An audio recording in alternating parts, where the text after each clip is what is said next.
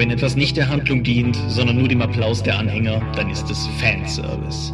Aber ist das eine gute Sache oder eine schlechte? Wir geben uns heute skeptisch in Episode 125 des Dorpcast.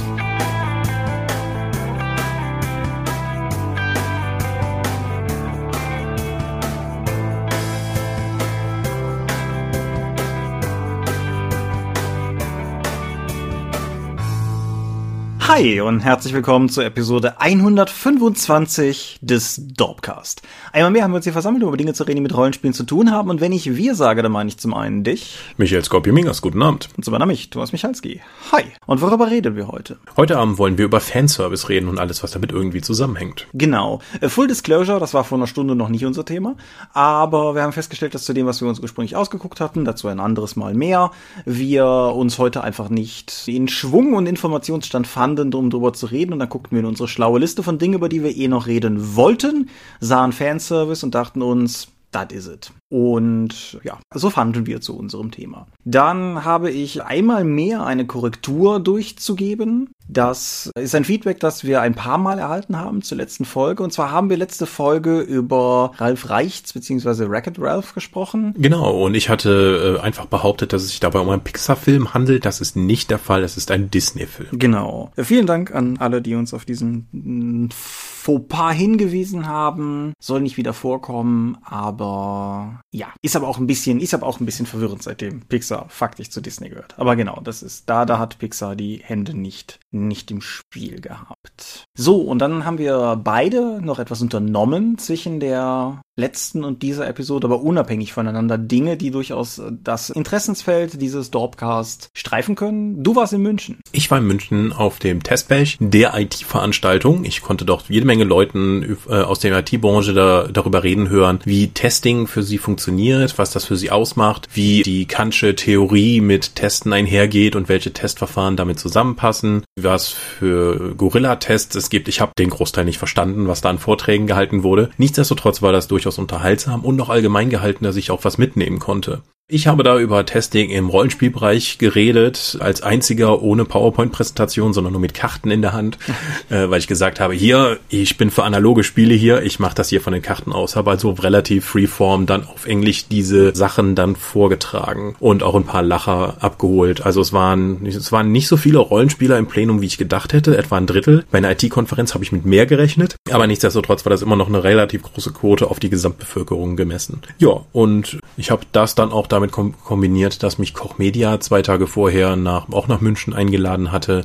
um dort das Pathfinder Videospiel zu präsentieren, den Pressevertretern und ein bisschen was zur Kombination zu der Vorlage zu sagen und wie die ganzen Regeln in dem Spiel eigentlich funktionieren. War auch interessant. Ja, man kann doch erwähnen, dass die Veranstaltung, an der du jetzt teilgenommen hast, mitorganisiert wurde von einem, wie soll ich sagen, einem Dorp-Alumnus, nämlich Marcel Gehlen, mhm. einem der Dreien auf dem Dorp-Cover, was jetzt nicht heißt, dass dass deine Teilnahme da irgendwie der Vetternwirtschaft war, aber ich nehme an, du hast dich auch gefreut, den nochmal wiederzusehen. Genau, 13 Jahre haben wir uns jetzt nicht mehr gesehen. Genau, der war ja letztes Jahr auch mal in Aachen, da hatte das alte Dorp-Triumvirat sich nochmal zusammengefunden, hat mir damals auch Fotos auf Patreon veröffentlicht und ja. Apropos auf Patreon veröffentlicht, fällt mir gerade so ein, hatte ich gar nicht auf meine Liste geschrieben, aber wer möchte, auf der Patreon-Webseite ist ein neuer Artikel online gegangen, ich glaube auch letztes Wochenende, wo wir, also für euch vorletztes Wochenende, wo ich einfach mal ein bisschen aus dem Nähkästchen plaudern wollte, weil ich auch gesehen gesehen habe, dass ich da so lange nichts mehr geschrieben habe und ich habe einen kleinen Ausblick gegeben auf den kommenden 1 wie 6 Freunde Abenteuerband allzeit bereit, inklusive einer Premiere. Wir haben nämlich die Karte gezeigt, die Hannah Möllmann für eines der Abenteuer in dem Band halt gezeichnet hat von Crazy Patreon Money von euch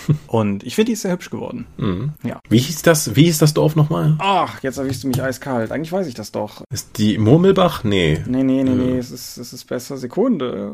Stellen Sie sich vor, es würde keine Zeit vergehen. Ich kann's nicht. Aha, Muckelweiler. ja, es ist Muckelweiler an der Muckel. Ein Muckelsee. Am Muckelsee. Ach, es war ein See und kein Fluss, ja. Genau, ja, ja. Aber das klingt so deutschtümelnd, das ist so ein wie sechs Freunde, das muss passen. Genau, das, das ist aus Matthias Schaffrats Abenteuer Feriencamp Burg Monsterstein, auf das ich mich massiv freue. Das ist eines der beiden Abenteuer, die noch nicht fertig sind. Die, aber es geht aber gerade auf die Zielgerade und ich bin da, bin da ziemlich guter Dinge, dass das auf jeden Fall ein cooles und lohnendes Abenteuer wird. Was auch mit der Grund ist, warum wir halt dafür noch das Geld rausgehauen haben, diese Karte zu, zu erschaffen. Ansonsten alles weitere zu dem Band, auch was da noch für Abenteuer drin sind und wer noch für diesen Band schreibt, wir haben nämlich noch einen Gastautoren, Jeez.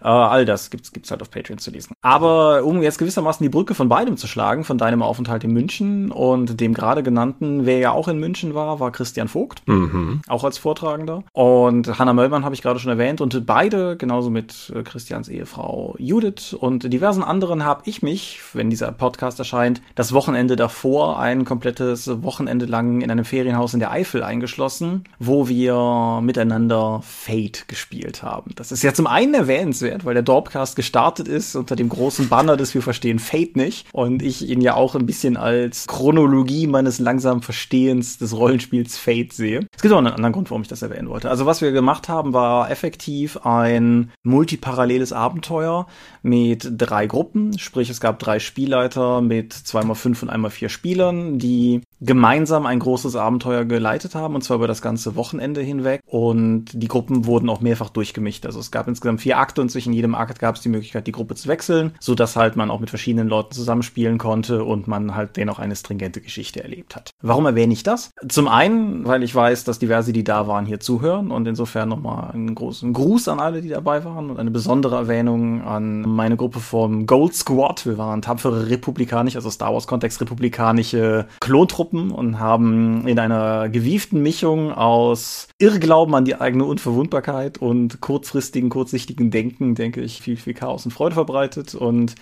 die also, du es eben erzählt hast, habe ich irgendwie verstanden, dass ihr der Goat Squad gewesen wäre. Nein, nein Gold, Gold wie die Farbe. Und ja, das, je, hm. jeder, der da war, wird auch, denke ich, irgendwann genervt mit Augen gerollt haben, wenn wieder aus irgendeiner Ecke ein Gold Squad, Gold Squad, huh! zu hören war. Und das hat sich aber auch sehr gut in die ganze Veranstaltung reingefressen, wenn dann irgendwann noch Kirchen Crew, Christian Crew und ja.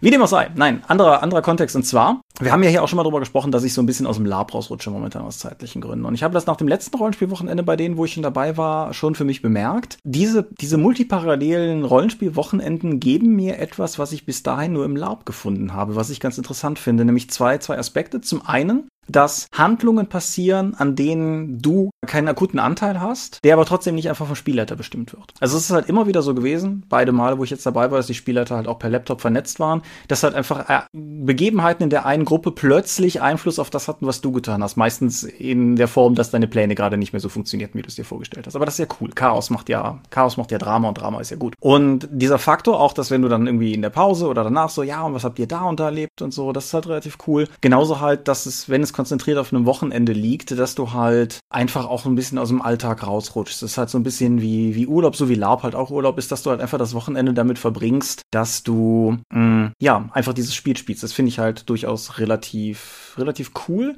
Es äh, stimmt mich nachdenklich, dass es quasi die, denselben Suchtaspekt befriedigt, den, den ich sonst bis jetzt nur im Lab gefunden habe. Und, äh, du musst dich nicht mal umziehen. Ja, genau, richtig. Ist ein interessanter Gedanke, um das zu folgen. Und ich erwähne das eigentlich in erster Linie hier, um den Leuten zu sagen, mach das doch auch mal. Das ist nämlich relativ cool. Ist, glaube ich, relativ viel Arbeit in der Organisation aber ist auf jeden Fall eine sehr, sehr belohnende und lohnende Sache. Vielleicht sollten wir das auch mal machen, nur mit halt vernünftigen Regelsystem. Fate ist schon ziemlich awesome, da werden wir in einer zukünftigen Folge nochmal drüber reden müssen.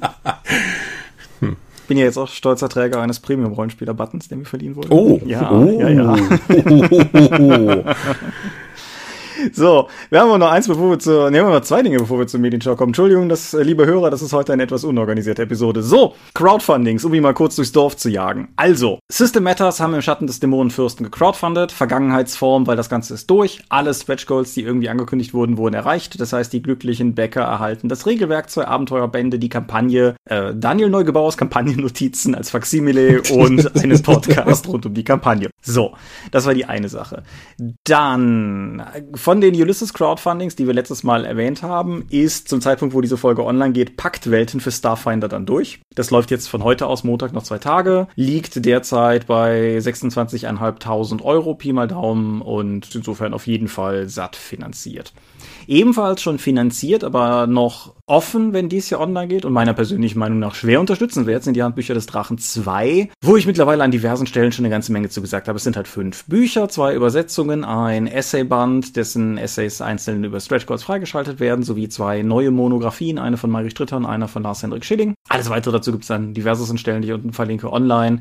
Derzeit liegt das Ganze bei 15.720 Euro, das heißt, es fehlen noch ungefähr 300 Euro bis zum nächsten Stretch Goal, was Stand heute ein Essay der Leute vom 3W6 Podcast wäre, worauf ich auf jeden Fall sehr gespannt bin. Aber da kommt auch noch mehr, also werft ruhig Geld drauf, das lohnt sich noch. Und zuletzt mittlerweile auch schon gestartet ist das schwarze Auge Schatten der Macht. Da kannst du, glaube ich, mehr zu sagen. Das ist ein komplexes, kompetitives Brettspiel, wo jeder der Spieler eine Geheimgesellschaft in Aventurien übernimmt und dann Helden auf Questen losschickt und Magiezirkel beeinflusst und, und, und, um eben aus der, als graue Eminenz, als Schatten der Macht dann eben die Kontrolle über Aventurien zu erringen. Das ist, sieht auf den ersten Blick aus wie Risiko, man ist es aber ein ganzes Stück komplexer. Und die Leute, die gerne sich mal vier, fünf Stunden abends mit vier Leuten so richtig tief in die Augen blicken und sich dann später hassen, das spielen möchten, für die ist das, glaube ich, ein ganz gutes Spiel. Alles klar. Der DSA-Miniaturen Kickstarter, nicht von Ulysses, sondern von Westfalia, ist mhm. durch, richtig? Und auch der ist schon durch. Oh ja, der lief nur zehn Tage. Äh, die sind auch ganz zufrieden, weil zum Ende gab es nochmal einen riesen Kladderadatsch. Da sind, glaube ich, 35.000 Euro zu, auch zusammengekommen. Ja, super. Ja. Mal gucken, was alles noch in der Reihe. Ich bin sehr gespannt, was noch in der Reihe dann da über den Kickstarter hinauskommen wird. Das war jetzt schon die ersten Sachen, die sich schon mal fertiggestellt haben, die, äh, also wo die Modelle schon mal da sind. Die werden dann jetzt nach und nach produziert und dann in einem Batch an die Unterstützer verschickt. Unter anderem wurde am Ende noch ein riesen Oger freigeschaltet. Und ich bin sehr froh, dass es die Alrik immer da Miniatur gibt. Mhm. Mal gucken, was jetzt noch alles danach in der Dark Eye-Reihe dann dafür erscheinen wird. Genau. Weil die sind ja noch nicht fertig. Genau. Designers and Dragons ist ebenfalls fertig, hat seinen Zielbeitrag erreicht und ist jetzt bei 18.141 Euro ausgekommen. Und damit sich jetzt keiner denkt, oh mein Gott, dann gibt's ja nur noch wenige aktive Crowdfundings, keine Sorge. Carsten Damm und Pro Indie sorgen für euch und äh, finanzieren etwas, von dem wir mal wieder nicht genau wissen, wie man es ausspricht. Harter Indie-Kram. Genau, ich glaube, es ist Itras B, auch wenn es sich BY wie Bai schreibt. Aber ich meine, es ist Itras B, müsste aus dem Norwegischen kommen, wenn ich mich nicht ganz irre, und ist ein surreales Rollenspiel, der Beginn einer Reise hinaus aus der Wirklichkeit. So steht es auf der Kickstarter-Seite. Läuft auch schon ziemlich gut, läuft noch 19 Tage und ist schon fast an der Zielsumme angekommen. Schaut mal rein. Bei dir hat's geklingelt. Ja. Während der Michael an die Tür geht, kann ich euch derweil sagen, dass parallel mit dieser Folge ein Kurzfilm online geht, den ich gedreht habe. Könnt ihr einfach mal reinschauen. Das war die Katze, die ich nicht habe. Genau. Ich äh, habe unsere Hörer gerade schon darüber in Kenntnis gesetzt, dass parallel mit dieser Folge auch bei YouTube ein Kurzfilm online geht, den ich gedreht habe. Aktuarium heißt das gute Stück. Und ist in erster Linie ein Xoro 2 Techniktest gewesen, aber gleichzeitig ein Film, den man sich angucken kann. Der ist jetzt halt auch online. Crowdfundings, wie gesagt, waren wir soweit auch durch. Und damit bleibt eigentlich nur noch ein Thema, das äh, in dieser Kürze, also das eigentlich mehr Zeit verdient hätte, aber wir haben eigentlich auch nichts, was wir darüber wissen. Was ist denn eigentlich mit der RPC los? Nichts genaues weiß man nicht. Es sieht wohl so aus, als wäre die RPC jetzt nicht mehr im Besitz von André Kuschel und Konsorten, sondern in den Besitz der Kölnmesse als Veranstalter übergegangen und die planen die jetzt mit einer Comic-Con zu fusionieren. Genau, und diese Comic-Con liegt auch noch parallel zu einer anderen Comic-Con, ich glaube der in Frankfurt. Und nichts von dem, was ich höre, macht mich glücklich. Nee. Nee, also das, das Pen-Paper-Hobby tut sich ja generell, sagen wir mal, im Bereich der medialen Konkurrenz eher schwer als leicht. Also ich sag mal, die Konkurrenz von sagen wir mal, Videospielen oder so ist halt einfach sehr mächtig. Und es war ja schon bei der RPC immer so ein bisschen die Kritik, dass LARP und Videospiele und so in dem Pen-Paper-Bereich manchmal so ein bisschen überschatten, erst recht in der medialen Wahrnehmung. Also siehe jedes Image-Video, das jedes Jahr nach der RPC online kommt. Ja, weil äh, so ein Haufen Cosplayer sieht einfach wesentlich interessanter aus als fünf Leute, die um den Tisch sitzen. Genau, das macht natürlich auch verständlich, warum das Konzept einer Comic-Con für einen Veranstalter grundsätzlich betrachtet natürlich lukrativer erscheint. Auf der anderen Seite wäre ich tatsächlich sehr traurig, wenn sie quasi die arme kleine RPC da ermordet haben sollten. Also sie war weder arm noch klein, aber also es war halt es war halt auch für die Dorp immer eine wichtige Veranstaltung, weil es für uns die größte Veranstaltung war, die es uns jedes Jahr ermöglichte, uns Leuten tatsächlich live zu präsentieren. Wir werden berichten, wenn es mehr zu berichten gibt. Nichts mhm. genaues weiß man nicht. Wir an unserer Position wissen auch noch nicht mehr. Aber wie gesagt, es macht mich nicht sehr glücklich. Genau, es ist auch für uns als Ulysses-Mitarbeiter war es ja mit die wichtigste Messe des Jahres. Also die hat sogar die Spielmesse abgelöst, was die Relevanz anging und darauf jetzt verzichten zu müssen oder gegebenenfalls irgendwo in der Comic-Con in der Ecke gedrängt zu werden, macht uns da auch überhaupt nicht glücklich. Yep. And on that happy happy note kommen wir zur Medienschau. Nein, ich muss auch noch dann, bevor wir mit der Medienschau beginnen, auch noch darauf hinweisen, diese Woche sind eine Menge Let's Plays mit mir online gegangen. Zum einen das Mass Effect Let's Play, wo, womit wir das Genesis-Regelsystem von Fantasy Flight Games genutzt haben, bei den Orkenspaltern. Mhm. Dann eine weitere Episode von D&D 5 bei den Orkenspaltern, die wir dann noch unsere Kampagne fortsetzen. Und auch noch ein Ulysses Let's Play, in dem wir angefangen haben, Talk zu spielen. Allerdings ist aktuell das Video nicht verfügbar, weil unser Livestream irgendwie technische Probleme hatte und deswegen das Video neu hochgeladen werden muss. Ich hoffe aber mal, dass es verfügbar ist, wenn diese Episode hier online geht. Es ist diesmal auf Deutsch aufgenommen worden, nicht wie das erste Talk-Video, das wir hatten. Es ist mit unseren bärtigen Männerbesetzungen und es war schon wieder sehr lustig. Ich denke, das werden wir auch weiter spielen, zumindest bis das Abenteuer durch ist, denn wir haben ein ganzes Stück länger gebraucht als gedacht, weil wir sowas von Kacke gewürfelt haben die ganze Zeit. Es war legendär schlecht. Ja. Und wo du das gerade ansprichst, wenn diese Folge online geht, ist mutmaßlich ebenfalls schon online, auf jeden Fall schon live passiert die zweite Episode der Drachenrunde, deren Teil ich ja bin, also der Ulysses Talk Runde über Rollenspieltheoretische Themen. Die zeichnen wir von uns aus gesehen morgen auf, deshalb kann ich überhaupt nicht sagen, wie es wird. Aber bestimmt toll. Bestimmt. Mit Sicherheit. Genau. Und ja, das, das habt ihr vielleicht schon gesehen, wenn ihr das hier hört. Und ansonsten könnt ihr euch das entsprechend angucken. Jetzt aber Medienschau? Jetzt können wir Medien schauen. Ich war im Kino. Und es ist wieder die B-Woche oder so. Das heißt, es war mal wieder, es war mal wieder Zeit für die Sneak. Und was wir sahen, war weder Französisch noch Deutsch in seiner Herkunft. Es verwirrte uns aber dennoch, als wir direkt zu Beginn gesehen haben, dass dieser Film, den wir nun sehen würden, von Pepsi produziert wurde. Was? Ja.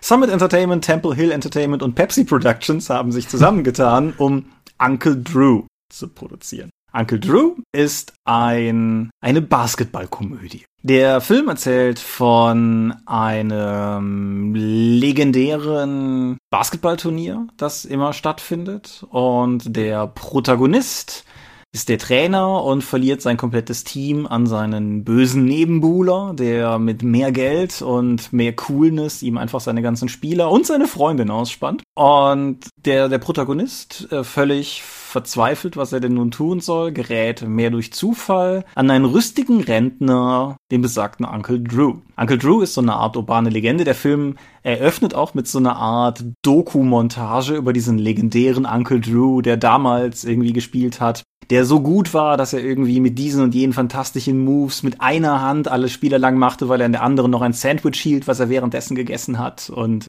naja, auf jeden Fall eskaliert dieser Film von da aus dann erstmal in so eine Art Roadmovie, wenn sie das Team wieder zusammenstellen und in so eine Art Blues Brothers-artigen Tour durch die Vereinigten Staaten die restlichen rüstigen Rentner einsammeln, die eben Drews Team zusammenstellen. Und dann kulminiert das Ganze natürlich dann bei diesem Turnier, wo dann nicht nur sich dieses rüstige Rentnerteam und die coolen, aufgemotzten, hippen Sportler von dem anderen sich messen, sondern natürlich auch die beiden Trainer untereinander und dann fügt sich das alles zusammen. Dieser Film ist seicht. Aber auf eine sehr angenehme Weise in Momenten immer mal ziemlich schräg und verrückt. Ralf charakterisierte es so ein bisschen als die Basketball-Variante von Blues Brothers, was der hier ist nicht so gut wie Blues Brothers. Aber ansonsten vom, vom ganzen Flair des Wie ist denn die Musik? Ähm, nicht erinnerungswürdig scheint mir. Nicht mein Genre. Ist halt, ist halt Hip-Hop hm. und so. Ja. Ist halt, ne, kommt, kommt mit dem Basketball-Thema so ein bisschen zusammen, aber ist halt voll nicht meine Musik. Aber da, wo Blues Brothers halt Musik hat, hat der hier halt Basketball. Wovon ich wenig Ahnung habe, weshalb ich halt nur bedingt was dazu sagen kann. Die ganzen rüstigen Rentnerspieler werden von nicht ganz so rüstigen Spielern in alte Leute Make-up gespielt, was sie weitestgehend relativ gut machen. Also, der Bruch ist teilweise ziemlich hart. Sie sind relativ gut darin, irgendwie das Tattrige und so im Alltag darzustellen, aber im Moment, wo sie dann den Ball in der Hand haben, merkt man halt durchaus dass das jüngere Leute sind, die da spielen. Und Hintergrund des Ganzen ist wohl, dass diese ganze Uncle Drew-Figur eine alte Pepsi-Werbefigur ist wo sie das halt mit nicht informierten Teilnehmern damals schon mal gemacht haben, wo sie halt irgendwie einen Profi-Basketballer in alte Leute Make-up gepackt haben und der dann halt irgendwie auf irgendwelchen Basketballplätzen die ganzen jungen Leute völlig lang gemacht hat. Irgendwie zum, zum Amüsement der Zuschauer mhm. und so. Und ja, also ich muss sagen, ich habe mich gut unterhalten gefühlt, auch wenn es thematisch jetzt ja nicht so mein Ding war, aber ich finde, Sportfilme bewegen sich in so einer Nische, wo Filme durchaus häufig auch funktionieren können, wenn man den Sport selber nicht so, so teilt. Also das ist jetzt nicht gerade an jedem verdammten Sonntag, aber es ist halt schon durchaus ein unterhaltsamer Film. Die Charaktere sind alle charmant bis wahnsinnig, was ich eine gute Mischung fand. Er verliert sich nicht groß in irgendwelchen schrecklichen Tropes, die ich an solchen Filmen halt nicht mag. Und wenn ich überhaupt irgendetwas jetzt massiv kritisieren wollte, dann ist es in gewisser Weise die Synchro. Das liegt nicht daran, daran, dass die Synchro schlampig gemacht ist, aber einer aus dem Team zum Beispiel, Preach, ist halt auch Pfarrer und wenn sie ihn abholen, hält er halt gerade so eine Art Gospel-Andacht, die er mit Basketball-Terminologie ziemlich verdreht. Also da, da, läuft halt so ein Wortspiel mit das Baby bei der Taufe untertauchen und tu Dank und so. Und das ist halt mhm. einfach was, wo die deutsche Synchro einfach, glaube ich, keine Chance hatte. Und sie geben sich Mühe, aber das, das reißt nicht raus. Ansonsten, eine klassische Thomas war in der Sneak und sagt, wenn es im Streaming-Dienst zu haben ist, guckt den ruhig. Empfehlung. Ah. Was seufzt du? Nichts. Fans, Fans schlagen zu, alle anderen sollten sich's überlegen. Ja, es ist, also ich, ich würde halt keine 10 Euro dafür ausgeben, aber für, für ein paar Euro oder einen geselligen Videoabend. Oder wenn ihr einfach sagt, hey, das Thema klingt cool, da habe ich Spaß dran. Ich setze die Trailer mal drunter, wie so häufig bei Komödien ist der Film vom Trailer nur so bedingt gut repräsentiert. Aber wie gesagt, schaut rein. Ich, ich habe es nicht bereut. Ich habe auch was geschaut. Ich habe mir das Wochenende mal auf dem Sofa gegönnt und mir die zweite Staffel Preacher angesehen. Mhm. Von der, das ist ja eine Amazon Prime. Katsching. Serie, die äh, es nur da gibt und eine Verfilmung der Comicreihe. Die erste Staffel fand ich ja eher so mittel, da hatte ich ja einige Probleme mit und das setzt sich leider in der zweiten Staffel auch fort. In der zweiten Staffel geht die lustige Schar rund um den namensgebenden Preacher, ist ja auf der Suche nach Gott und relativ schnell äh, finden sie heraus, dass Gott ein großer Jazz-Fan ist und deswegen geht sie, zieht es sie nach New Orleans, wo ja der Jazz zu Hause ist. Und ist natürlich auch voll dein Thema, ne? Ja, also zum Glück kommt relativ wenig Jazz vor in der Staffel, weil ihnen auch völlig bewusst ist, was das für eine kranke und abartige Musikform ist. Nichtsdestotrotz ich hatte eigentlich mit der zweiten Staffel gedacht, dass es jetzt wirklich, dass sie durch Amerika ziehen und eben nach Gott zu suchen und dass es Roadmovie-artig wird. Allerdings kommen sie sehr schnell, kriegen sie eine neue Basis in New Orleans, wo dann auch der eigentlich die komplette Staffel spielt. Es kommen neue Antagonisten dazu mit Grail Industries, einem durch die Kirche unterstützten oder die Kirche unterstützenden Megakonzern, der auch was mit Gott und den ganzen religiösen Kram zu tun hat. Und es gibt einen B-Plot, wo einer der Charaktere aus der ersten Staffel in der Hölle eben rumhängt und versucht dort rauszukommen und auf Hitler trifft. So, mhm. in der zweiten Staffel, die hat zwölf Episoden ab 45 Minuten, aber es passiert einfach nicht viel. Meiner Meinung nach ist, dies, ist das ganze Pacing der Serie immer noch ganz furchtbar. Es passiert mir einfach viel zu wenig. Es gibt viel zu viele Nebenplots, wo irgendwelche Probleme der Charaktere aufgeworfen werden, die die Gesamthandlung nicht weiterbringen und auch die Charaktere nicht interessanter machen. Die Charaktere sind immer noch alle unsympathisch. Das sind alles fiese Menschen. Es gibt unendlich viele Rückblicke, die wieder, wenn irgendwann mal irgendwas passiert ist, sofort wieder Tempo aus der Erzählung rausnehmen. Und ich würde sagen, insgesamt nach meinen aktuellen Sehgewohnheiten bieten, hätten keine zwölf Episoden rein müssen, sondern sagen wir mal vier oder fünf, um die Handlung sinnvoll weiterzugeben und die Charaktere so kennenzulernen. Das ist eine harte Kritik. Das heißt, diese ganze Staffel schleppt sich einfach nur die ganze Zeit hin und her und ich denke mir, kommt doch mal zu irgendwas. Ja, ich verstehe, dass ihr das jetzt, ja, aber wann wird denn dieser Konflikt endlich aufgelöst? Und der Handel hat ja die zweite Staffel sogar schlechter gefallen als die erste, weil einfach es ein Larifar Atari hin und her ist. Da hilft auch nicht, dass da ab und zu mal dann ordentlich Gekröse zu sehen ist und dass die Leute insgesamt sehr, sagen wir mal, brutal miteinander umgehen und es eine raue Sprache gibt. Das macht es aber alles nicht interessanter, wenn die Charaktere sich halt die ganze Zeit im Kreis drehen und es keine wirklichen Konflikte gibt. Deswegen, ich musste zu meiner Überraschung dann auch noch feststellen, dass es inzwischen auch schon eine dritte Staffel von Preacher auf Amazon gibt. Bevor ich mir die gebe, werde ich mir aber vermutlich noch ein bisschen Zeit gönnen und irgendwas anderes schauen. Du möchtest aber weitermachen vielleicht kommt ja irgendwann der Punkt, wo diese Serie es mal schafft, so etwas wie Dramaturgie aufzubauen, die mich überzeugen kann. Oder Charaktere, die ich nicht, wo es mir nicht egal ist, wenn sie leiden, weil sie es eigentlich alle verdient haben. Mal gucken. Irgendwann vielleicht. Okay. Gut, ich habe auch eine Serie gesehen, wenn auch eine kurze. Und zwar ist eine neue Zeichentrickserie auf Netflix erschienen, die da heißt im Englischen The Dragon Prince oder auf Deutsch Der Prinz der Drachen. Ist dir die schon untergekommen? Ich habe den Trailer gesehen, einer meiner Kollegen hat mir den empfohlen und meinte, ah, wer Avatar mag, dem wird das total gefallen, aber ich habe noch nicht reinschauen können. Genau. Wer Avatar mag, ist insofern auch korrekt, weil der Macher, der dessen Namen ich nicht auszusprechen weiß, Aaron mit Vornamen, der Nachname, Nachname buchstabiert sich E-H-A-S-Z, das ist natürlich immer ein Abenteuer. Auf jeden Fall, das ist der Mann, der auch hinter Avatar gesteckt hat. Nicht hinter Korra, soweit ich weiß, aber hinter Avatar, The Last Airbender. Und ja, in vielerlei Hinsicht fühlt man sich schnell zu Hause. Also es, es gibt Magie, die sich aus sechs Elementen speist. Mhm. Und die erste Staffel ist halt auch Book One, Moon. Und ja, insofern, wie gesagt, da, da ist vieles, vieles, was einem vertraut vorkommt. Der Plot ist grundsätzlich der, dass es halt gab halt die Magie mit den sechs Elementen, bis die Menschen einen siebten Weg gefunden haben, Magie zu wirken, nämlich Dark Magic.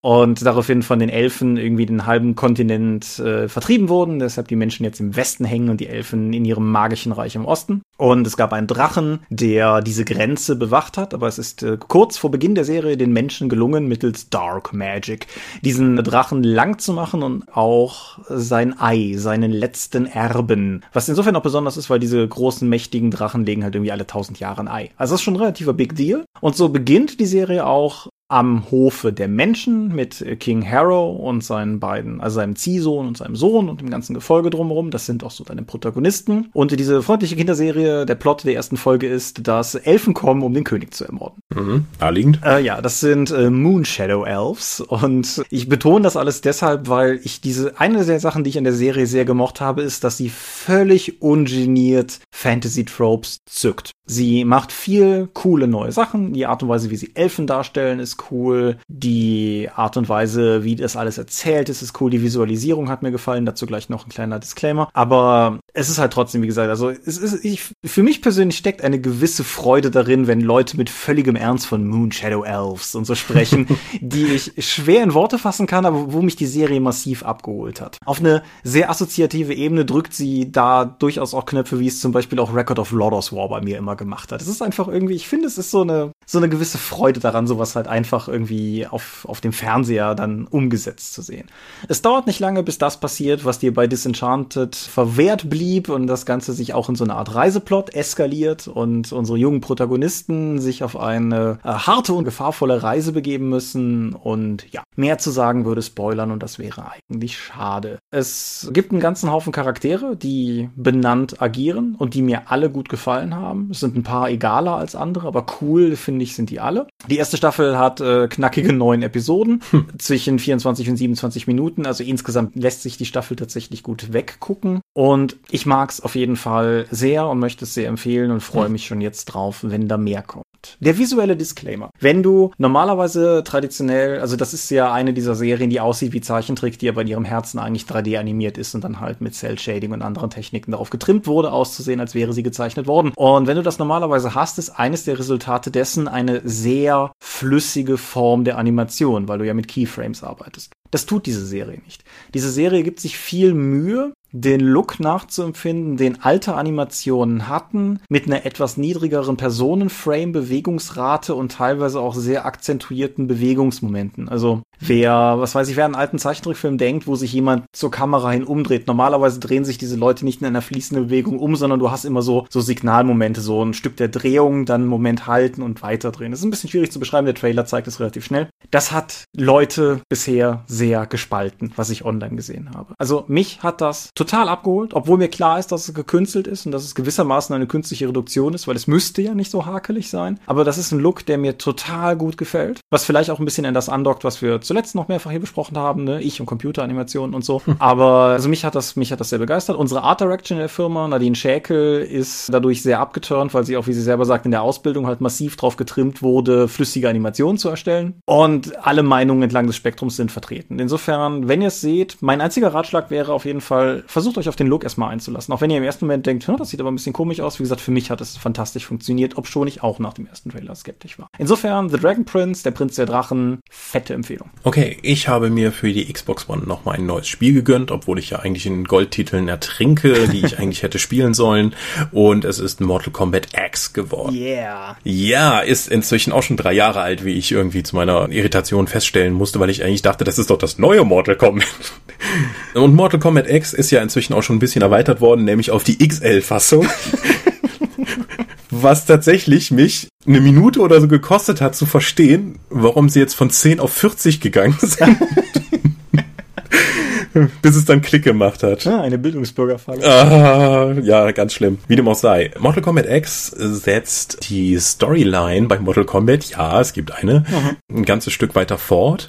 Nämlich indem sie so 30 Jahre in die Zukunft springen. Oder sagen wir, ich glaube, es sind 20, wie sie dann sagen. Das heißt, viele der Charaktere, die man vorher kannte, sind, sehen jetzt genauso aus wie vorher, haben nur graue Haare, sind aber immer noch natürlich total gute Kämpfer. Aber es sind jetzt auch noch mehrere Kinder von besonderen, von anderen Protagonisten jetzt schon spielbar und die neuen Protagonisten auch dieser Serie. So haben zum Beispiel dann Sonja Blade und äh, Cage, wie heißt Johnny. Johnny Cage, der äh, Moviestar, eine Tochter, die jetzt auch in einem Kommando da ist und noch drei andere junge Leute. Sie bilden halt ein neues Team, das dann ausgesendet wird, um Dinge zu tun. Ach, warum geht's? Äh, ja, also der Story-Modus, zu meiner großen Überraschung, geht er relativ lange und wird ja auch nicht alle Charaktere, die das Spiel bietet, halt zur Verfügung stellen, sondern vor allen Dingen die, in Anführungszeichen, guten, die du dann spielen kannst. Mhm. Es gibt auch ein paar Überraschungen, wie zum Beispiel, dass dann Scorpion nicht mehr der von irgendwelchen Hexenmeistern versklavte Zombie-Feuerdämon ist, sondern jetzt tatsächlich wieder ein Mensch ist, weil nur weil man tot ist, heißt das bei Mortal Kombat ja nicht, dass man da irgendwie aus der Story rausgeschrieben wird. Das ist wahr. Das trifft auch auf ganz viele andere Charaktere zu, die schon eigentlich in anderen Teilen schon lange das Zeitliche gesegnet hat, die aber von einem bösen Hexenmeister alle wiederbelebt wurden und jetzt als Wiedergänger unterwegs sind mit grauer Haut und gelben Streifen. Es geht insgesamt darum, dass einer der Göttesältesten, Shinnok, sich aufgemacht hat, jetzt das Erdenreich und die Außenwelt und das Unterreich zu erobern und deswegen seine Zombie-Legion benutzt.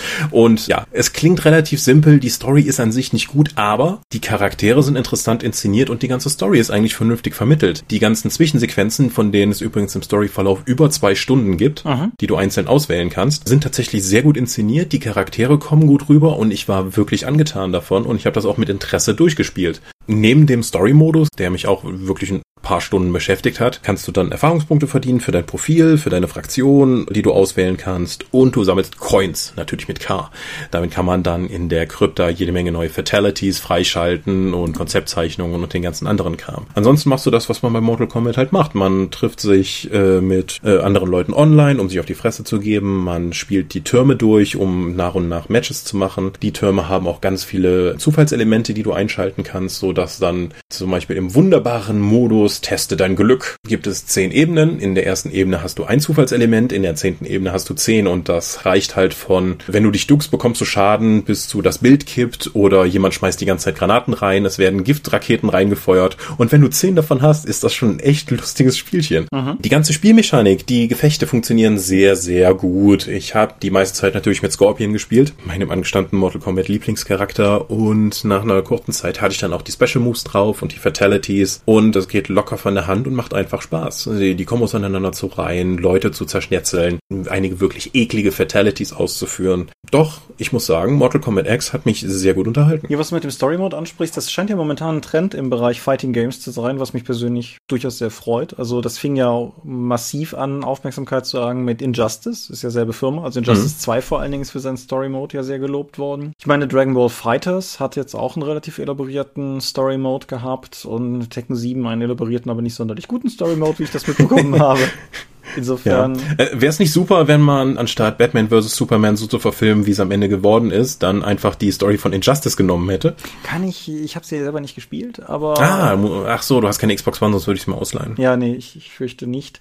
Dragon Ball Fighters hat meine Aufmerksamkeit, weil das kommt demnächst auch für die Switch. Aber hm. wir, wir werden sehen. Nee, aber ich finde es prinzipiell ganz cool. Äh, nebenbei, für die, die es nicht wissen, Beatmaps ist irgendwie eines, also diese, diese einer gegen einen Fighting Games, wie auch immer man das Genre jetzt klassifizieren will, ist eines der Genres, mit denen ich massiv groß geworden bin. Also alles, was irgendwie auf dem Super Nintendo rauskam und Street Fighter, Mortal Kombat oder Neo Geo Port war, habe ich halt gespielt. Und insofern finde ich es cool, dass heute, wo tatsächlich mein Anspruch an Spiele teilweise auch was höher ist, ich mit Story-Modi wieder dahin zurückgelockt werde. Das, das ist durchaus cool. Es macht ja auch Spaß, weil du als Solospieler dann ein paar Stunden mit diesem Spiel beschäftigt werden kannst, wo normalerweise ja nichts anderes passiert, außer A kämpft gegen B und das jetzt zehnmal hintereinander, bis du eben dann den Turm durch hast und dann kannst du das direkt nochmal spielen, weil lustig. So hast du eine ganze mehr, äh, Menge mehr Motivation und du baust natürlich auch das Ding als Marke weiter aus, mhm. weil du halt eine Welt erschaffst. Genau. Also was dir dann ermöglicht, noch weitere Produkte dafür rauszubringen. Also ich meine, es, es kommt auch so durchaus immer mal wieder vor, dass ich irgendwie Ultra Street Fighter 2 auspacke und irgendwie ein paar Runden spiele oder sowas, aber das ist halt eine ganz andere Form von Engagement. Und in gewisser Weise sind Fighting Games ja auch fast schon eine ziemlich gute Überleitung zu unserem Kernthema heute. Fanservice. Ja. Findest du, ja? Auf verschiedenen Ebenen, ja, und verschiedenen Begriffsdefinitionen. Wie du, wie du schon sagtest, der Ausbau als Marke, fortschreitende Storylines, egal wie nutzlos und albern sie mittlerweile bei vielen dieser Reihen sein mögen, weil einfach jeder schon mal gestorben und wiedergekommen ist. Aber vielleicht sollten wir vorne anfangen. Was ist denn eigentlich Fanservice? Fanservice ist, wenn du etwas als Kreativer vor allen Dingen mit der Absicht machst, um deine bereits etablierte Fanbasis zu befriedigen. Mhm. Wir hatten es, glaube ich, schon mal, äh, ich glaube, das erste Mal, wo es hier wirklich gefallen ist, war, als wir über Avatar geredet haben, was wir heute auch schon Erwähnung fanden fand und wir die Strand-Bikini-Episode genannt haben, wo die Charaktere eigentlich nicht viel anderes machen, außer nochmal den Plot zusammenzufassen und dabei einen Badeurlaub am Strand zu verbringen. Genau. Generell gilt sowieso, der, ich hatte das mal vorhin kurz nachgeschlagen, als wir uns dafür entschieden haben, der Begriff Fanservice kommt lustigerweise gewissermaßen aus dem Japanischen aus dem Anime- und Manga-Bereich nämlich, wo das Ganze, ja, äh, geschrieben Fansabisu, da halt auch genau aus der Richtung kommt. Dinge, die, hier ist es definiert als die den Plot nicht vorantreiben, sondern nur dazu dienen, das äh, Publikum zu erfreuen. Hm, ist schwierig, oder? Sollte das nämlich nicht eigentlich jedes Medium schaffen, dass man für eine Gruppe produziert? Ja, ist eine interessante Frage. Ich denke, es ist eine eine Frage der Intention. Natürlich soll das, was du tust, am Ende das Publikum erfreuen, aber möglicherweise ist das, was du tust, nicht unbedingt, also wie soll ich sagen, es gibt, das ist so ein bisschen die Joss Whedon-Sache, dem Publikum das geben, was es braucht, nicht das, was es glaubt zu wollen oder so. Fanservice bedient, glaube ich, häufig sehr offensichtliche Ziele. So, ich sag mal, die, das Badeurlaub-Ding ist natürlich das, das plumpeste Beispiel vielleicht. Oder, wo wir schon bei den Fighting Games waren, es ist jetzt gerade ein SNK-produziertes Prügelspiel für die Switch erschienen. Ich glaube nicht nur für die Switch, aber wo halt irgendwie alle weiblichen Charaktere aus den ganzen SNK-Beat'em-Ups gegeneinander antreten. Man kann ihnen Kostüme anziehen. Und Terry Bogard aus Fatal Fury ist jetzt auch eine Frau und kann da auch gewinnen. So, das ist, das ist halt eine unglaublich plumpe Art und Weise, es zu machen, wo es halt auch, wenn du halt an dem Punkt bist, wo du sagst, das ist so das Äquivalent von, das machst du doch nur für die Klicks oder so. Mhm. Wenn, wenn, wenn da halt nichts hintersteckt, dann ist es, glaube ich, der negative Begriff von Fanservice. Aber ich bin mir gar nicht sicher, ob das was wir beide so im Kopf hatten, als wir das Thema gewählt haben, konsequent nur negativ sein muss. Insofern ist es, glaube ich, ein grauerer Begriff oder ein Begriff, den man grauer verwenden kann, als diese erste Intention es jetzt vielleicht vermittelt. Mhm. Sagen wir mal so, als Rollenspielschaffende sind wir auch durch die Größe oder die mangelnde Größe unserer Branche auch sehr viel näher an den Fans dran, als das, sagen wir mal, so eine Marvel-Blockbuster-Produktion ist. Klar, heutzutage kannst du halt jeden Kulturschaffenden über Twitter beschimpfen, sobald dir irgendwas nicht gefällt. Aber wir sehen die Leute halt auch immer noch auf Convention Conventions und die können uns dann direkt sagen, was ihnen an dem, was wir produzieren, halt gefallen hat oder nicht gefallen. Ja. Und das macht es für uns natürlich auch leichter und wichtiger, tatsächlich Fanservice zu liefern. Weil ist Crowdfunding dann eigentlich schon Fanservice, weil wir genau den Leuten damit dann versuchen, das zu bieten, was wir glauben, was sie wollen und dann direktes Feedback auch durch die Bestellzahlen sehen und das Feedback zu den Crowdfundings? Ich, ich, nee, oder? Das ist eher. Ich finde, das ist eine Metaebene höher. Also das wäre halt so wie zu sagen, dass Disney neue Star Wars Filme macht, ist Fanservice. Das ist es aber nicht. Das ist es halt ist es nicht. Aber wenn du dann irgendwie ein Stretch Goal mit reinbringst, dass, okay, ja, wir bringen jetzt noch ein Postermotiv von den beiden Charakteren, die schwul sind, die sich küssen, weil ihr das irgendwie alle haben wollt. Das wäre dann Fanservice. Ja, oder wenn die BBC neue Staffeln Sherlock produziert, ist das nicht inhärent Fanservice. Wenn jede Staffel auf mehr an den Haaren herbeigezogene Arten und Weisen gerade eben nicht sagt, dass Sherlock und Watson einander irgendwie lieben oder so, dann ist das natürlich schon sehr schnell hart hartes Fanservice-Territorium. Das ist ja auch vielleicht einer der Punkte, wo man ganz gut sehen kann, wie es, wie es sich schnell in Extrem verlieren kann. Das hatten wir damals, als wir über die Sherlock-Folgen in der Medienshow gesprochen haben, teilweise ja schon mal gestreift. Wenn du halt das Gefühl hast, dass die Serie sich gar nicht mehr darum dreht, dass die Detektive Fälle lösen, sondern du noch den Detektiven dabei zuguckst, wie sie Dinge tun, dann ist das halt auf jeden Fall ein gefährlicher, schmaler Grad. Mhm. Das heißt aber auch, Fanservice kannst du dir nur erlauben, wenn du bereits eine dedizierte Fanbasis hast, die du damit gezielt ansprechen möchtest. Das heißt, du vergehst nicht mehr so in die Breite mit deinem Medienangebot,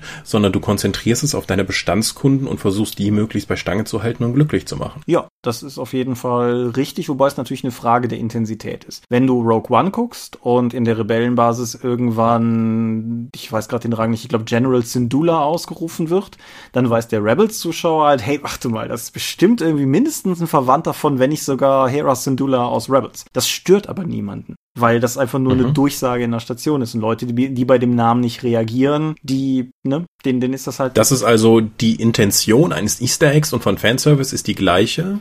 Ich würde. Nur die In-Your-Face-Sigkeit, wenn das, das ist kein Wort, davon macht den Unterschied? Ich würde sagen, ich würde das nicht in diese Absolutheit unterschreiben, aber ich denke, wir sind auf jeden Fall was auf der Spur, wenn wir das so sagen, ja. Mhm. Weil ich denke, gerade das, was du gerade beschrieben hast, nämlich, dass du das Ding enger auf Bestandskunden zuschneidest, was ja auch impliziert, dass du nicht Bestandskunden exkludierst sozusagen, dass du die irgendwie, dass die dann irgendwann nicht mehr folgen können, weil sie durch die In-Jokes nicht mehr durchsteigen. Das ist ja etwas, was du vermeiden möchtest. Normalerweise. Und das ist etwas, was du mit exzessivem Fanservice, also, oder die holst du zumindest mit dem Fanservice nicht ab, auch um bei dem Badestrandmotiv zu bleiben. Das sagt dir dann halt auch einfach nichts, wenn du nicht eh schon weißt, worum es geht. Weil es halt nur Selbstzweck ist. Aber warum, warum sollte man das tun? Was, was spricht für Fanservice?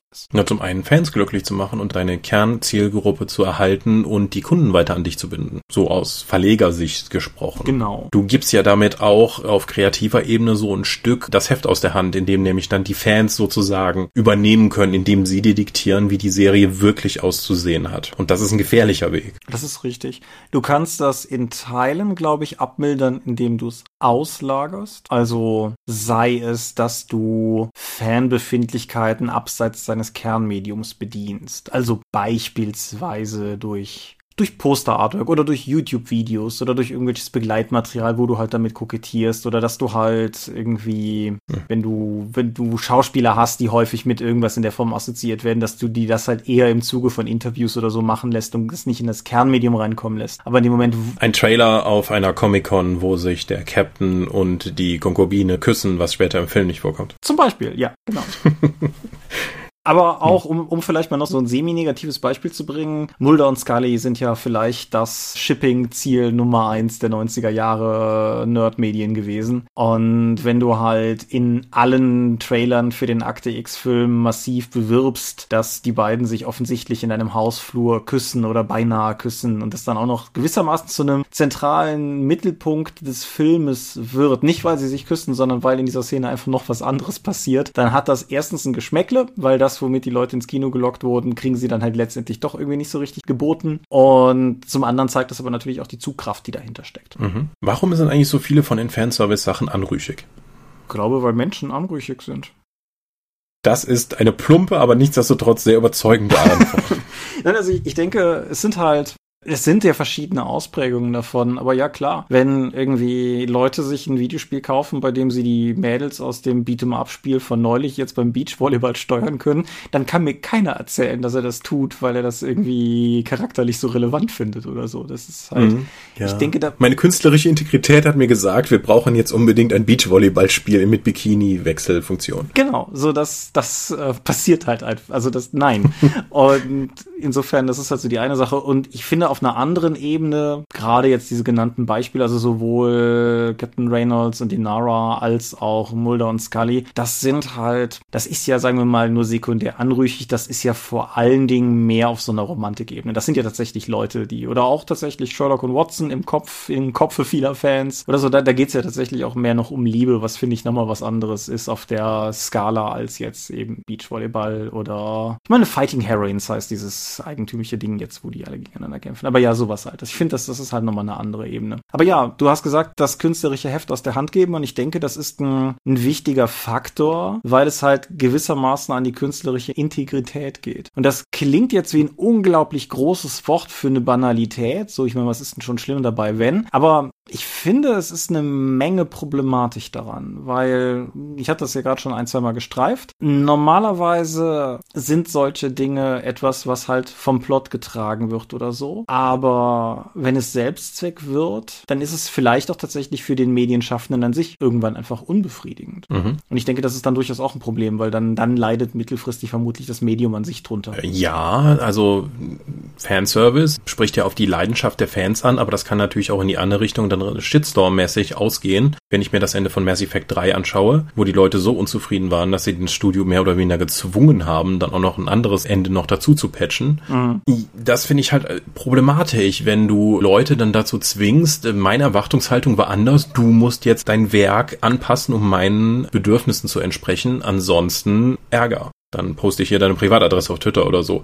Das ist halt schon dann die Leidenschaft, die sehr destruktive Formen annimmt. Genau, und damit verlassen wir natürlich auch den Bereich von Fanservice in dem Sinne, dass die Macher es intentional tun, um den Fans zu gefallen und nähern uns dem Bereich vom Fan-Entitlement an. Das ist was, was wir im Dropcast schon ein, zwei Mal gestreift haben, was wir aber, glaube ich, noch nie so richtig differenziert definiert haben. Insofern, es geht letztendlich um den Sachverhalt, um den Punkt, an dem Fans glauben, ich meine das jetzt erstmal wertneutral, an einem Punkt glauben durch ihre starkes Involviertsein in der Marke über Jahre, vielleicht Jahrzehnte des Hobbys, ein künstlerisches Mitspracherecht zu haben, das in extremen Fällen halt höher zu werten ist als das der aktuell Kulturschaffenden selber. Das genau, weil sie haben ja die Marke wirklich verstanden im Gegensatz zu demjenigen, der sie betreut. Genau, ich habe das Gefühl, das ist in der Regel stärker, wenn die Marke auch nicht mehr in den Händen dessen ist, der es ursprünglich gemacht hat. Also viel Star Wars Kritik hat irgendwie immer das obskure Geschmäckle von, ja, aber wenn George Lucas noch da wäre, dann von denselben Leuten, die vor zehn Jahren die Prequels gehasst haben. Auf der, das sind mehr als zehn Jahre. Ja, das ist korrekt. Auf der sind, ach, Episode 1 ist nächstes Jahr 20. Also lassen wir das.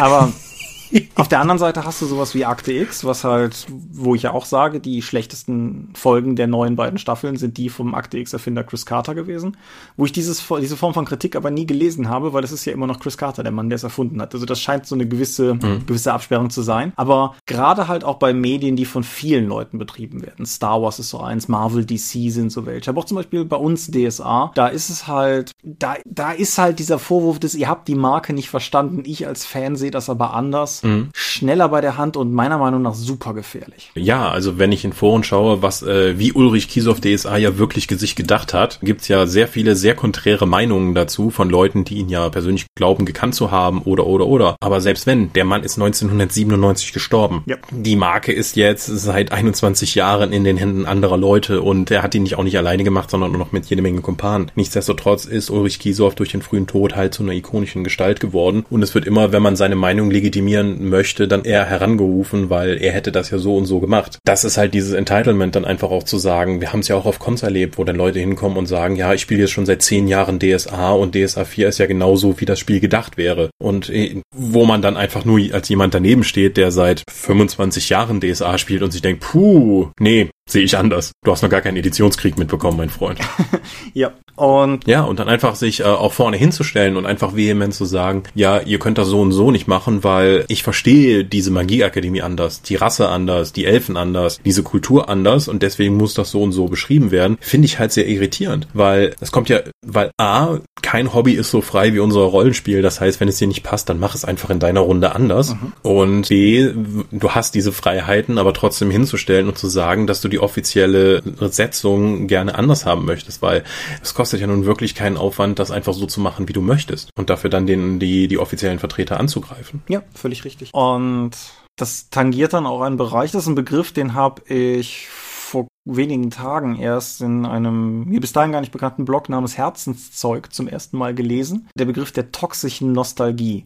Und das fand ich eine hm. schöne Wortschöpfung, weil toxisch ist ja als Interaktionsbeziehungsbegriff durchaus mittlerweile geläufig, halt auch so wie toxische Beziehungen oder sowas. Und Nostalgie ist etwas, worüber wir neulich noch im Dorpcast gesprochen haben, vor allen Dingen sehr positiv aus verschiedensten Richtungen. Aber wenn du sowas wie, wie toxische Nostalgie hast, kombiniert mit diesem Fan-Entitlement-Gedanken halt, dann kommst du halt an den Punkt, an dem dir Fans nicht mal mehr sagen, dass sie das nicht gut finden, sondern dass das halt so nicht sein kann. Und dann bist du dann plötzlich bei Episode 8 Neudrehpetitionen und ähnlichem Kram. Hm. Die Battletech-Community, wovon viele halt sagen, so 3025, also vielleicht noch 3039, aber danach die Zeitlinie, die, die kann man eigentlich komplett in, in das ist eigentlich alles nur noch blöd gewesen. So, ja, dann redest du aber über 75 Prozent aller Produkte, die für Battletech erschienen sind. Nee, eigentlich sogar noch mehr. So, puh, bist du sicher, dass du im Jahre 1989 stehen bleiben möchtest? Also ist es nicht so, dass ich dir den Spaß nicht gönne, aber gönn mir doch bitte meinen Spaß mit dem neuen Kram.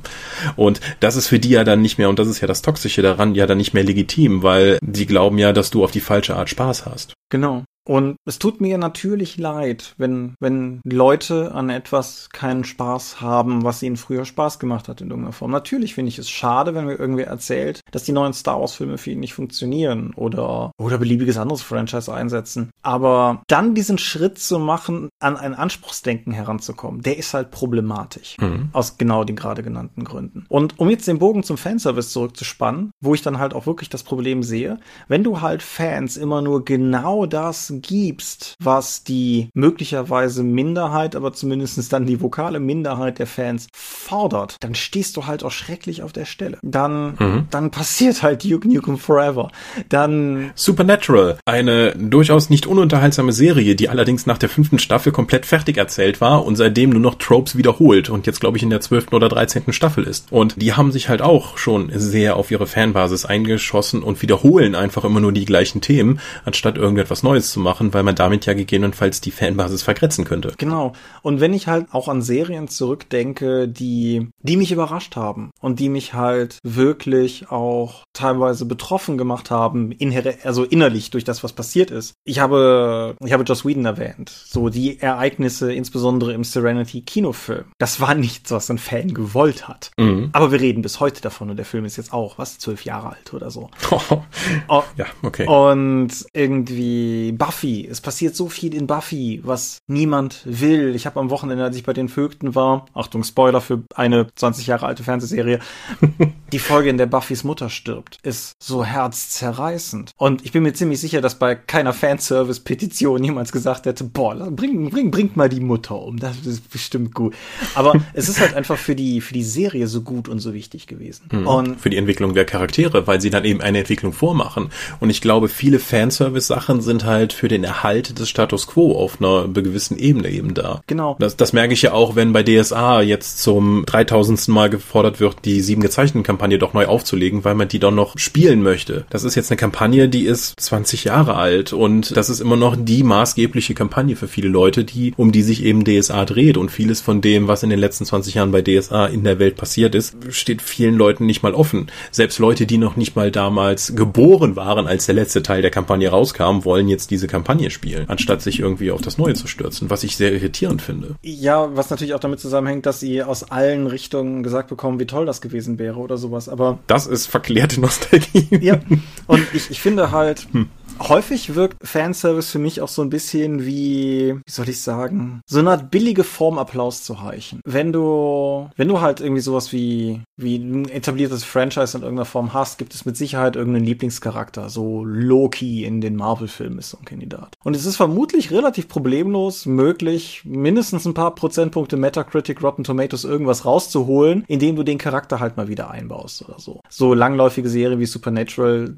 zeigen das ja durchaus auch immer mal wieder wieder. Mulder hatte mit Krychek einen Widersacher, der auch am Ende mindestens dreimal häufiger wiedergekommen ist, als das verdient gehabt hätte oder als die Figur es eigentlich hergegeben hätte. Aber es ist halt eine relativ einfache Art und Weise, dem Publikum einen, einen kurzfristigen nicht nahrhaft Applaus abzuringen. Aber hm. das ist ja befriedigend für eine Fanszene, wenn die irgendwie so, ha, ich kenne diesen Typen oder ich verstehe diese Referenz. So Captain America mäßig, so I got that reference. Ja, klar. So, das ist halt befriedigend. Das solltest du den Fans schon geben. Ist das dann schon Fanservice? Aber das ist ja eigentlich Teil deiner Marke. Es ist halt Markenidentität zu schaffen. Ich denke, es ist halt in manchen Fällen für uns von außen nicht zu beurteilen. Es ist eher so eine intentionale Sache. Klar, diese Mechanismen, die ich beschrieben habe, würden in gewisser Weise exakt auf das passen, wie zum Beispiel Darth Maul in Star Wars Rebels wieder auftaucht. Aber da steckt halt was dahinter. Und die Serie gibt dem Ganzen recht und es ist halt nicht nur Fanservice, sondern es ist eben plot-driven und trägt halt auch tatsächlich zur Handlung bei. Und deshalb sage also wir, wir können es halt unsererseits nicht feststellen, aber wenn ich halt von der Macherperspektive hingehe, an dem Punkt, an dem ich sage, ich mache das nur, weil die Fans es geil finden, wenn der da nochmal auftaucht und nicht, weil es sich aus der Handlung ergibt, ich finde, dann ist es immer dieser schmale Grad. Ist das mit der ganzen Marketingmaschinerie von Netflix und so weiter, die einfach analysieren, was besonders gut ankommt und darauf dann Serien und Filme bauen. Ist das dann nicht direkt schon der intendierte Fanservice? Ich würde sagen, es ist zumindest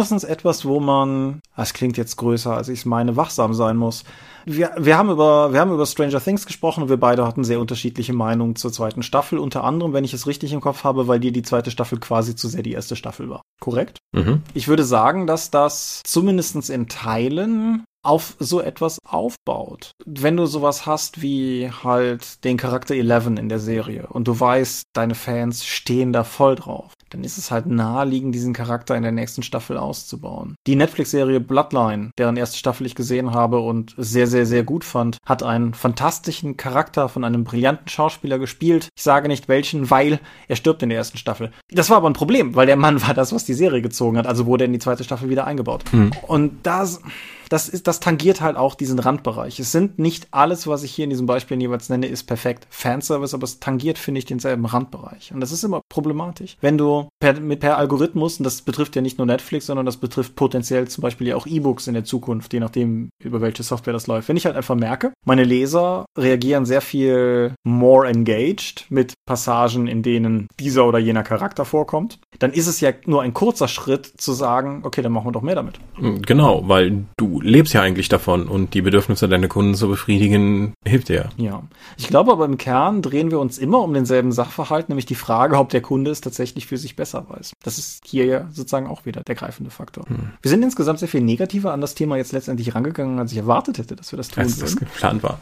Ja, aber es gibt ja auch positive Beispiele für Fanservice und die Leute einzubinden. Gerade bei DSA, das ja über viele Jahre dann diese Ivy-Kärtchen, die man sammeln konnte, um eben den, Einzel den eigenen Charakter irgendwie in einer offiziellen Nennung in der DSA-Publikation tatsächlich kanonisch zu machen, was viele Leute getan haben. Oder auch die Regionalmeister in Aventurien, die ja dann über lange Zeit bestimmt haben, was eigentlich in einzelnen Bereichen Aventuriens tatsächlich passiert ist. Was wieder dann aber auch zu dem großen Problem geführt hat mit der künstlerischen Integrität, dass die Redaktion dann externe fragen musste, ob sie überhaupt was in ihrer eigenen Reihe in dieser Region machen durfte. Mhm. Und nichtsdestotrotz fühlten sich die Leute dann natürlich, hey, ich habe das ja etabliert, der Baron Schlag mich tot ist tatsächlich einer meiner Spielercharaktere gewesen. Und das macht dich dann auch happy. Oder wenn du, ich glaube, für den Meisterschirm bei DSA 5 gab es ja auch die Aktion, dass man seinen eigenen Charakter einsenden konnte und dann äh, wurden vier ausgewählt, die dann auch es auf als Heldengruppe auf den Meisterschirm geschafft haben. Und damit konntest du dann auch, das Artwork müsste eh gemacht werden und so konntest du noch ein paar Leute verewigen, die jetzt ihren Charakter auf ewig auf einem DSA-Schirm sehen können.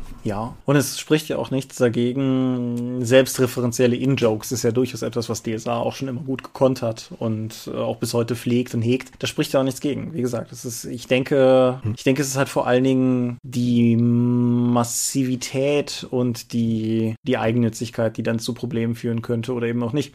Ich meine, wer, wer will ich mich hier heiliger als heilig machen, weil, was weiß ich, wenn bei Star Wars am Ende von Solo ein etablierter Charakter einen 30 Sekunden Cameo hat, dann sind sich halt auch begeistert im Kino und freue mich drüber. Ich weiß, es war nicht bei jedem so, aber ich, ich fand das halt durchaus cool. Und ich war sehr irritiert. Ja, genau, dir, dir fehlt halt der Kontext. Aber, ja. aber das ist halt, die Menge macht das Gift. Und ich denke, das ist halt auch so ein bisschen das, wo man, wo man selber drauf mhm. hinpassen. Genau. Äh, wir haben ja vor kurzem das 20 Lektionen aus 20 Jahren My Magic äh, Video gesehen von einem, von dem Hauptentwickler.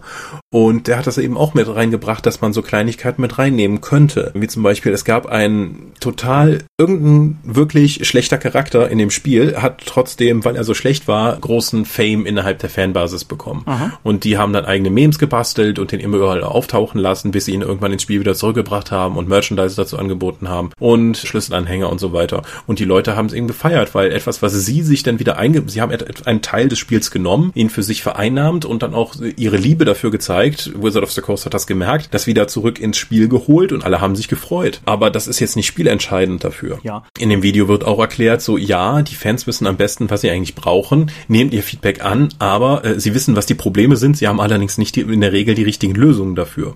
Das heißt, auf, die, auf das Feedback kannst du eingehen, allerdings hör dir eher das Problem an, anstatt ihre Lösungsmöglichkeit. Mhm. Fand ich sehr spannend zu hören. Es gibt noch eine Ebene, die wir noch gar nicht gestreift haben, die wir aber gerade im Kontext eines Rollenspiel-Podcasts vielleicht noch erwähnen sollten. Fanservice funktioniert ja vor allen Dingen in etablierten Franchises und fortschreitenden Kontinuitäten. Was ebenfalls in diese Kategorie fällt, ist eure Kampagne. und dementsprechend ist Fanservice natürlich auch durchaus ein Werkzeug, das der Spielleiter verwenden kann. Es muss jetzt nicht unbedingt die Strandepisode sein, aber das ist auch schwierig darzustellen. Ja, aber das Wiederauftauchen von etablierten Charakteren oder von bei Spielern beliebten Charakteren zum Beispiel. Gum Gumba Khan. Gumba Khan ist ein, ein Paradebeispiel. Kontext für den Hörer. Wir hatten in irgendeiner Star Wars Kampagne, die wir gespielt haben, hatten wir Gumba Khan. Gumba Khan war ein Strunznummer Gamorianer Weltraumpirat, der aber einfach aufgrund der Tatsache, dass Schweinemenschen immer awesome sind und im ganzen Kontext halt so gut angekommen ist, dass der danach in jeder Star Wars Kampagne, die ich geleitet habe, wieder irgendwie aufgetaucht ist. Das ergab nicht immer Sinn. Das war nicht immer nötig. Es waren häufig Rollen, die auch eine andere Figur hätte verkörpern können, aber es schafft natürlich auch ein Gefühl von Kontinuität, weil dieser selbe Charakter offensichtlich sich genauso wie die Spielercharaktere durch die Galaxis bewegt und immer mal wieder tangiert wird von dem, was passiert. Aber es war natürlich per Definition ganz klar Fanservice, gar keine Frage. Hm. Oder halt auch, das haben wir gestreift in der ikonische Charaktere-Folge, wenn meine Star Wars-Charaktere ein Briefing erhalten, dann kann das halt der hinterletzte Rebell aus der dritten Reihe geben. Oder aber es ist halt irgendwie Han Solo, der den Charakteren den Auftrag gibt. Und natürlich äh, macht das überhaupt keinen Unterschied. Aber natürlich freuen sich die Charaktere möglicherweise oder die Spieler möglicherweise darüber, eben Han Solo getroffen zu haben. Und klar. Was aber auch heißt, dass es gleichzeitig etwas ist, wo man als Spielleiter aufpassen muss, dass man es nicht zu sehr melkt, weil es sonst halt auch einfach seine Wirkung verliert. Auf der anderen Seite aber auch ein Werkzeug ist, dass man sich mit in seinen gedanklichen Spielleiter-Werkzeugkasten legen kann, wenn man bis jetzt nicht drüber nachgedacht hat, weil es halt einfach auch durchaus sehr wirkungsvoll ist. Mhm. Also bedient euch auch der billigen Tricks, denn sie wirken. Das ist äh, traurig. Keine Scham. das ist traurig, aber völlig wahr und zutreffend. Gut, ich bin auf euer Feedback gespannt. Habt ihr schon mal Fanservice eingesetzt? Seid ihr irgendwelche Fans von etwas und habt das schon mal eingefordert? An welchen der Aspekte stört ihr euch, die wir jetzt heute hier vorgestellt haben und was, wie üblich, haben wir vergessen? Lasst es uns in den Kommentaren wissen. Ja, und mir fällt gerade noch eine Sache ein, die liegt mir sehr am Herzen, das noch zu betonen. Es gibt ja mittlerweile durchaus viele Leute, die Fanfiction schreiben. Alles, was ich heute gesagt habe, bezieht sich nicht darauf. Das ist mir, das ist mir wirklich, wirklich wichtig, weil wenn Fans hin hingehen und vielleicht auch sehr monokausal oder so Fangeschichten über ihre Lieblingscharaktere schreiben, finde ich, ist das eine ganz andere, ganz andere, ein ganz anderes Themenfeld und soll von nichts von dem, was ich heute gesagt habe, in irgendeiner Form berührt werden, weil ich finde, du bist als Macher einfach nochmal in einer ganz anderen Position, so etwas anzugehen. Und insofern da, diese Klarstellung möchte ich jetzt auf jeden Fall noch raushauen. Schreibt, schreibt weiter eure Darth Vader und Legolas Fanfiction. Nein, ich weiß es nicht, aber Da, also thomas.michalski.didorb.de, bitte alles an Legolas Darth Vader Fanfiction an diese Adresse. Thomas wird das prüfen und gegebenenfalls stimmig einsprechen. hit me, hit me with all you got, ja. ähm, nein, aber ansonsten, genau. Es ist etwas, dem wir offensichtlich kritischer gegenüberstehen, als uns selber vor Beginn der Episode klar war, aber dennoch ein, ein spannendes Thema, über das auf jeden Fall zu reden mal gut war und das als Spielleiterwerkzeug irgendwie nützlich ist. Und insofern denke ich, ist es Zeit für den Sermon. Wir sind die Dorp, ihr seid unsere Fans und wir möchten euch jeden Service bieten. Und das tun wir auf www.die-dorp.de. Dort bringen wir neben dem Dorpcast auch Rollenspiel-Download zu eigenen und fremden Systemen. Manchmal veröffentlichen wir sie als Buch. Dorp TV berichtet vor allen Dingen von Cons Messen unter youtube.com slash die Dorp. Wir sind auf rspblogs.de, Google+, Facebook und Twitter. Die Dorp geht an den Tom, at Seelenworte geht an mich. Seelenwort ist auch der Name meines Blogs und meines Instagram-Accounts. Wir veranstalten die Drakon, die kleine und sympathische Pen-Paper-Convention in der Eifel das nächste Mal vom 26. bis 28. April. Die offizielle Webseite ist drakon.contra.de. Möglich wird das alles durch eure milden Spenden auf Patreon. Paywalls haben wir keine. Die Infos gibt es auf patreon.com slash die Dorp. Meine Güte, wenn alle Episoden so gut vorbereitet wären wie deine Überleitung zum Sermon, dann äh, nicht wahr? Wäre das ein Qualitätssprung? Ja. Zwei kleine Hinweise noch zur Drakon. Zum einen, sorry an eine ganz bestimmte Hörerin, die ich letztes Mal fast getötet hätte per Herzinfarkt, als ich das falsche Drakon-Datum erst gesagt habe. Und zum anderen, wenn diese Folge online geht, sollte auch das neue Drakon-Poster online sein. Also wenn ihr neugierig seid und es bis jetzt noch nirgendwo auf meinen Social-Media-Feeds geschnappt habt, drakon.contra.de müsste es bis dahin eigentlich haben. Gut, das war die Folge für heute, würde ich sagen. Ich bedanke mich bei dir für dieses Gespräch. Sehr gerne. Ich bedanke mich bei euch fürs Zuhören. Ich hoffe, ihr habt was mitgenommen. Ich bin mehr als meistens überrascht von dem, was wir heute gesagt haben. Aber ich denke, es war auf jeden Fall eine ganz interessante Folge. Die, wenn es so läuft, wie wir das geplant haben, wir haben vor Beginn dieser Folge mal grob über den Rest des Jahres gesprochen. Vermutlich werden die nächsten beiden Folgen dafür auch auf eine ganz bestimmte Art und Weise sehr viel wieder Rollenspielzentrierter, als es das heute war. Und das hört ihr ja dann in 14 Tagen. Und bis dahin wünsche ich euch eine gute Zeit. Sage adieu und ciao, ciao. Tschüss.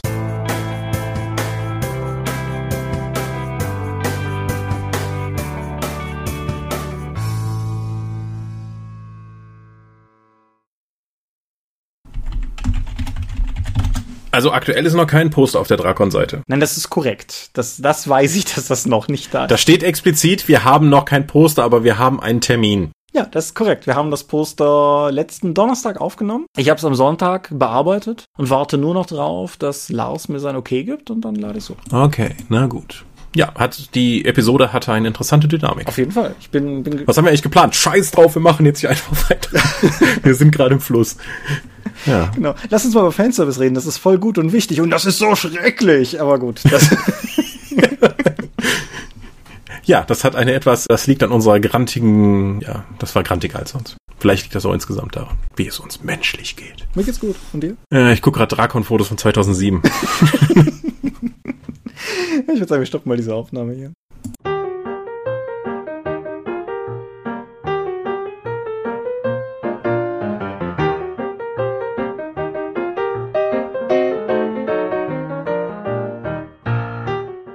Wie immer möchten wir an dieser Stelle für eure großzügigen Spenden auf Patreon danken, denn nur durch eure Unterstützung ist dieses Projekt in der heutigen Form überhaupt möglich. Unser besonderer Dank gebührt dabei wie stets den Dorp Ones, also jenen, die uns pro Monat 5 Euro oder mehr geben. Und laut Stichtag 1. September sind das 8088, Alishara, Lambert Benke, Gerrit Bonn, Andreas Korsten, Tobias Kronert, Daniela, Dorifer, Michaela Fege, Björn Finke, Marcel Gehlen, Stefan Glück, Stefan Göritz, Granus, Markus Greve, Matthias Günther, Jörn Heimeshoff, Heinrich, Dominik Ladek, Lightweaver, René Kulig, Stefan Lengel, Angus MacLeod, Moritz Melem, Ralf Merck, Mofte, Orkenspalter TV, Dennis Oswald, Philipp Picker, die RuneQuest Gesellschaft, Ralf Sandfuchs, Oliver Schönen, Jens Schönheim, Alexander Schendi, Bentley Silberschatten, Lilith Snow White Pink, Sören, Sphärenmeisters Spiele, David Steinkopf, Stefan T., Florian Steury, Tannelorn.net, Technosmurf, Teichdragon, THD, Stefan Urabel, Marius Vogel, Xeledon und Marco Zimmermann. Danke, dass ihr uns freiwillig ohne Paywall und Auflagen so tatkräftig unterstützt, einfach weil ihr es könnt. Danke.